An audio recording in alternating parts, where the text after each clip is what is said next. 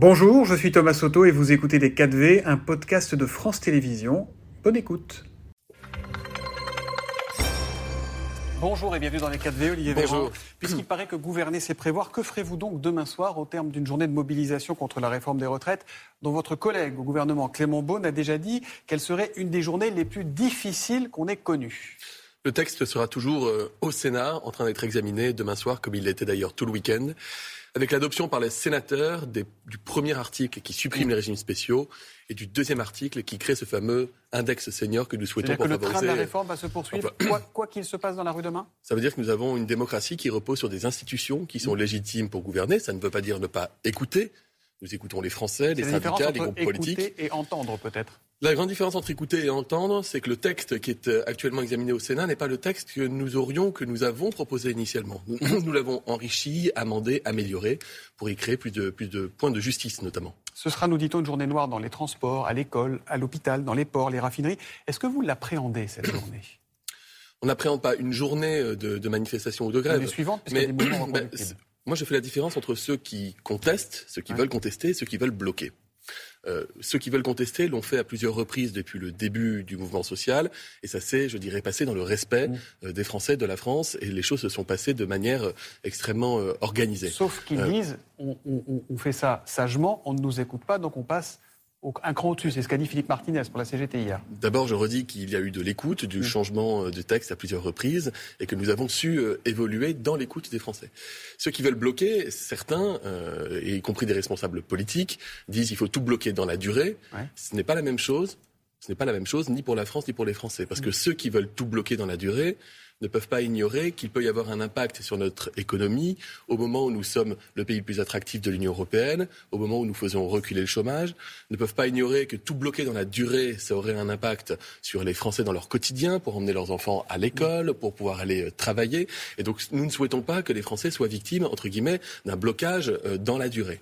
Et qui est responsable de ce blocage du coup? Parce que chacun se renvoie la balle. Le, eux disent c'est vous. Vous avez du dialogue, vous, avez du dialogue et vous avez des institutions démocratiques avec des élus. D'ailleurs, au Sénat, il ne vous aura pas échappé que ce ne sont pas des élus de la majorité présidentielle euh, qui sont majoritaires, mais c'est une opposition. Et il n'empêche que cette opposition est capable de travailler, de proposer des améliorations, des changements, etc. Justement, au Sénat, il y a une proposition de loi qui a été déposée par un sénateur, les Républicains. Euh, il veut interdire les grèves dans les transports lors des chassés croisés de vacances. Est-ce que le gouvernement va soutenir cet amendement? Euh, Je ne sais pas. Vous ne savez pas? Quelle, est votre conviction On verra quand il sera quand il sera. C'est une bonne idée d'encadrer le droit de grève et de ne pas le permettre comme non, dans le, droit de grève, d'abord, je le respecte profondément. Il m'est arrivé, je vois des fois des vidéos sur les réseaux sociaux me rappelant que quand j'étais jeune médecin, il m'est arrivé de faire grève. Je, je, leur montre d'ailleurs que je leur demande de regarder l'image parce qu'il se trouve que j'ai fait grève en blouse parce que j'ai pas bloqué mon hôpital et qu'on continue de soigner les malades. Bon. Mais peu importe. Vous avez un droit de grève qui est constitutionnel et qu'on respecte énormément. Mm. Vous avez une loi qui a organisé les services minimums pour faire en sorte que la continuité des services de l'État. Quand je vous dis, quand je vous dis, pas, c'est pas que j'ai pas envie de vous répondre, c'est qu'il n'y a pas de position euh, qui ait été encore défendue dans l'hémicycle. C'est pas un sujet que nous portons euh, dans le moment. Les chauffeurs routiers, on les a vus à 7 heures, entrent aussi dans, la danse de la protestation. Les raffineries appellent à un mouvement euh, reconductible. Beaucoup de Français se précipitent déjà à la pompe. Est-ce qu'il faut craindre des pénuries, que ce soit dans les rayons des supermarchés ou dans les stations essence? C'est exactement la de situation que nous voulons éviter et dont nous considérons qu'elle est évitable et à éviter. Encore une fois, l'histoire du mouvement social en France, a montré qu'il n'était pas nécessaire euh, de bloquer tout un pays mmh. et d'entraîner euh, des, des, désagréments aussi importants pour, euh, pour les Français au quotidien. Donc on reste, on reste encore une fois très à l'écoute. C'est, le message n'est pas de dire circuler, il n'y a rien à voir.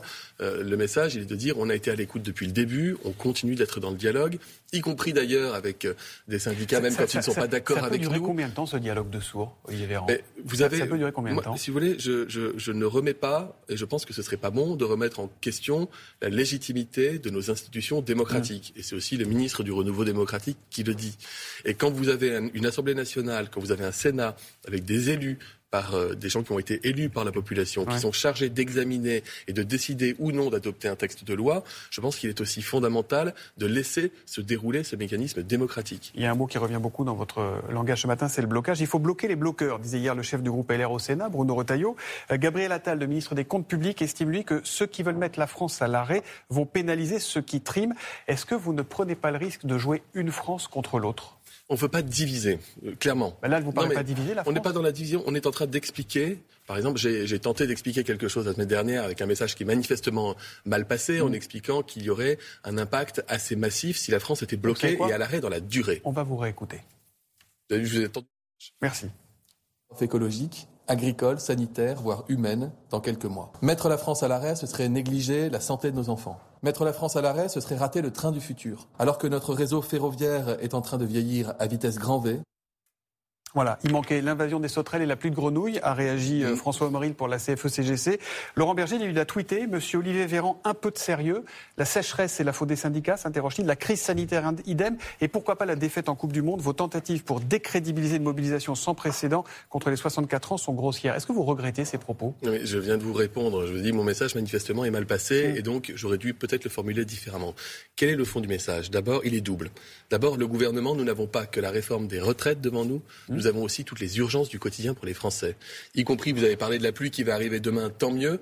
Il se trouve qu'on fait face à la plus longue période sans pluie, avec un risque de sécheresse. J'étais au salon de l'agriculture. Les agriculteurs nous disent il est fondamental d'agir pour éviter un impact climatique majeur avec une catastrophe agricole. Donc, je le dis, nous avons d'autres urgences à gérer que la seule réforme des retraites et nous devons les regarder en face. Par ailleurs, une France à l'arrêt dans la durée, personne a dit qu'une journée de manifestation était, un, était une mise en danger du pays, mais une France à l'arrêt dans la durée, je le redis, a un impact pour le quotidien des Français, mais aussi un impact pour l'économie de notre pays, au moment où nous recréons de l'emploi, des apprentissages et nous faisons reculer le chômage. Donc il faut, non pas pour euh, tirer la sonnette d'alarme ou hurler au loup, mais expliquer factuellement ce qu'est la différence entre un pays qui conteste et qui manifeste, etc., et un pays qui serait totalement bloqué, comme l'appellent certains, y compris M. Mélenchon, quand il dit, quand il dit bloquer tout, quand vous avez un député de la France Insoumise, M. Boyard, qui appelle à faire des selfies du meilleur blocage en vue de les inviter à l'Assemblée, je leur explique et je leur dis, attention, ce que vous êtes en train de faire là, c'est pas vous qu'elle est responsable politique, qu'elle en payer les conséquences. C'est les Français dans leur quotidien. C'est dangereux de faire ça alors ce que fait M. Boyard avec, avec, son concours de selfie, je trouve que c'est pas respecter nos institutions et donc c'est pas se respecter en tant qu'élu. Euh, et ensuite appeler à tout bloquer, c'est une remise en question de la légitimité de nos institutions après avoir perdu les élections à plusieurs reprises. Olivier Véran, ça c'est sur la forme. Sur le fond, certains commencent à dire attention avec toutes les concessions qui sont faites, le système ne sera pas à l'équilibre en 2020. Même le ministre du Travail, 30, 2030. pardon. Même Olivier Dussopt le, le, reconnaît. La commission d'affaires sociales du Sénat a chiffré ce déficit à 600 millions à horizon 2030. Qu'est-ce que vous répondez à ceux qui disent bah, au final, en plus, le compte n'est plus bon? Nous voulons que le compte soit bon à l'horizon 2030 et nous allons nous donner les moyens. Pour la promesse de l'équilibre sera tenue en 2030 Nous sommes en discussion avec les sénateurs. Nous leur disons voilà, là, ce que vous proposez cet amendement-là, on peut être d'accord avec vous, mais écoute, euh, un certain nombre de millions d'euros. Mmh. Donc qu'est-ce que vous êtes capable en retour de nous proposer pour faire en sorte que l'équilibre soit garanti mmh. en 2030 C'est l'objectif. Nous le faisons, cette réforme des retraites, pour faire en sorte que notre système des retraites soit équilibré dans la durée. Et l'équilibre sera et et qu'on ne laisse pas une dette faramineuse à génération à venir et qu'on n'augmente pas les impôts. Donc ça reste notre objectif à la fin. Il sera tenu en 2030 cet objectif Nous tiendrons l'objectif. L'objectif. Euh, le problème, c'est qu'à part l'âge légal et le report de l'âge légal à la retraite de 62 à 64 ans, on n'y comprend plus rien à cette réforme. On ne sait plus qui aura droit aux 1200 euros de pension minimum. Au début, on pensait que c'était tout le monde. On est passé à 10 à 20 000 personnes. Les carrières longues, on n'y comprend plus grand-chose. La situation des maires, c'est le grand flou. Euh, ça ne veut pas dire que la réforme est mal ficelée, qu'à un moment, il faudrait tout remettre sur la table sans renier vos convictions et se dire, OK, on repart d'une page blanche, on en rediscute Ça veut dire que si je vous présentais euh, ce matin une proposition de loi qui dirait que euh, à elle seule, près de 2 millions de retraités qui ont des petites pensions de retraite seraient revalorisés, vous diriez que c'est une bonne réforme. si je vous présentais une réforme pour vous expliquer que ceux qui ont commencé, bah, qui seraient revalorisés, euh, Thomas Soto, de fait, vous avez 1 800 000 retraités qui aujourd'hui ont une petite retraite et qui après la réforme auront une retraite plus importante. la moitié d'entre eux d'ailleurs auront plus de 75 euros, de plus par mois net. Après, je ne dis pas que tout ça est compliqué, qu'il n'est pas compliqué, ça l'est. Et c'est très technique, évidemment ça l'est. Et à nous d'être le plus clair possible. Je suis d'accord avec vous, sachant que dans la durée, eh bien, il y a beaucoup de choses qui ont pu être dites. Mais il n'empêche que, quand on est malade, il n'empêche que, pardon, il n'empêche que la, la retraite change pas le médicament quand il l'augmentation, l'augmentation des pensions de retraite est une bonne nouvelle pour les retraités. Il n'y a pas de perdant. Euh, les dispositifs sur l'invalidité, ah, les dispositifs sur la pénibilité sont des dispositifs positifs. que gagner un peu plus, c'est mieux, mais sauf que c'est en dessous de ce qui avait été, en tout cas, compris par une majorité de Français. Vous le savez, ça.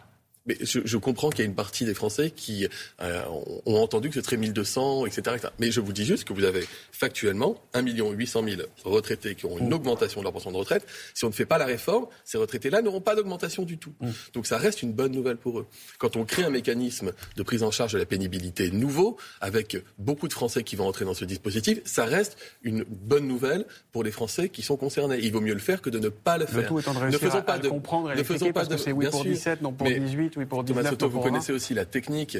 Euh, vous avez des oppositions qui attaquent aussi, non pas l'aspect très visible de la réforme, c'est-à-dire les 64 ans, mais qui attaquent tous les à côté qui sont que nous présentons comme étant favorables, parce qu'ils le sont, et c'est d'ailleurs de la dépense publique pour créer des nouveaux droits pour les Français qui sont concernés, et ils attaquent ça comme des sourds depuis des semaines pour arriver à faire en sorte que l'image globale de la réforme soit uniquement négative. Encore deux questions rapidement. Le gouvernement a bien du mal à se faire entendre de la grande distribution et des industriels sur les prix, sur l'inflation. Est-ce que le fameux panier anti-inflation du gouvernement est mort Est-ce que ça c'est fini? Est-ce que maintenant ce sont les, la grande distrib comme Carrefour qui l'a annoncé ce week-end qui va gérer ça, chacun dans son coin? D'abord, vous avez une réunion ce matin à 9h entre les ministres de Bercy et les responsables de la grande distribution. Ils auront à communiquer après. Donc on va les laisser faire la réunion. Ensuite, je, note juste euh, à l'heure à laquelle je vous parle que vous avez déjà plusieurs grandes enseignes de grande distribution qui, de fait, adoptent une forme de, non pas peut-être de panier si vous voulez, mais de panel ou d'ensemble de produits ça vous qui sont vendus. Bonne réponse, pour vous Moi, j'ai toujours dit que ce qui m'intéressait, c'est pas l'étiquette qu'on met sur le panier, c'est le, le, le, montant en bas de la facture. Et ce qui m'intéresse, c'est que quand un Français rentre dans un supermarché pour faire ses courses, quand il sort, eh bien, il ait des prix les plus bas possibles. Dernière question, c'est une question foot. Ça concerne le joueur marocain du PSG, euh, Ashraf Hakimi, mis en examen pour viol vendredi dernier, présumé innocent. Euh, pour l'instant, il n'est pas mis en retrait du groupe parisien. Il pourrait même jouer en Ligue des Champions contre le Bayern de Munich. Euh, ça sera mercredi s'il est remis de, sa blessure. Est-ce qu'il a encore une place sur le terrain? Non, c'est pas du tout à moi de le, de le dire. D'abord, il y a une. Bah, il y a un petit côté bah, sociétal. d'abord, d'abord, il y a la justice qui est saisie. Ouais. Euh, ensuite, je ne sais pas s'il y a eu un dépôt de plainte de la part de, de la plaignante. En tout cas, il est mis en examen. Il est mis en examen à l'heure à laquelle je vous parle. Ça, c'est une certitude. Euh, honnêtement, c'est au club de, et aux joueurs d'en décider est-ce qu'ils considèrent que sa mm. place est encore sur un terrain ou non? Euh, et moi, je fais très joueur mis en examen pour il y a la présomption, la présomption d'innocence est, mm. est, fondamentale. Donc, je, ne, je, et je suis représentant du gouvernement et pas de la justice. Sachant que le match, ce sera le jour de la Journée internationale des droits des femmes. Mais non, mais je, je, ce n'est pas à moi d'en décider, Thomas Toto. Je ne suis pas sélectionneur du PSG et je ne suis pas magistrat. Ça peut venir. Donc, euh, sélectionneur du PSG. Non, je vous taquine. Je ne suis pas sûr. Merci on va, on va éviter ça. Merci d'être venu dans les 4V. Merci à vous. C'était Les 4V, un podcast de France Télévisions. S'il vous a plu, n'hésitez surtout pas à vous abonner. Vous pouvez également retrouver tous les replays en vidéo sur France.tv.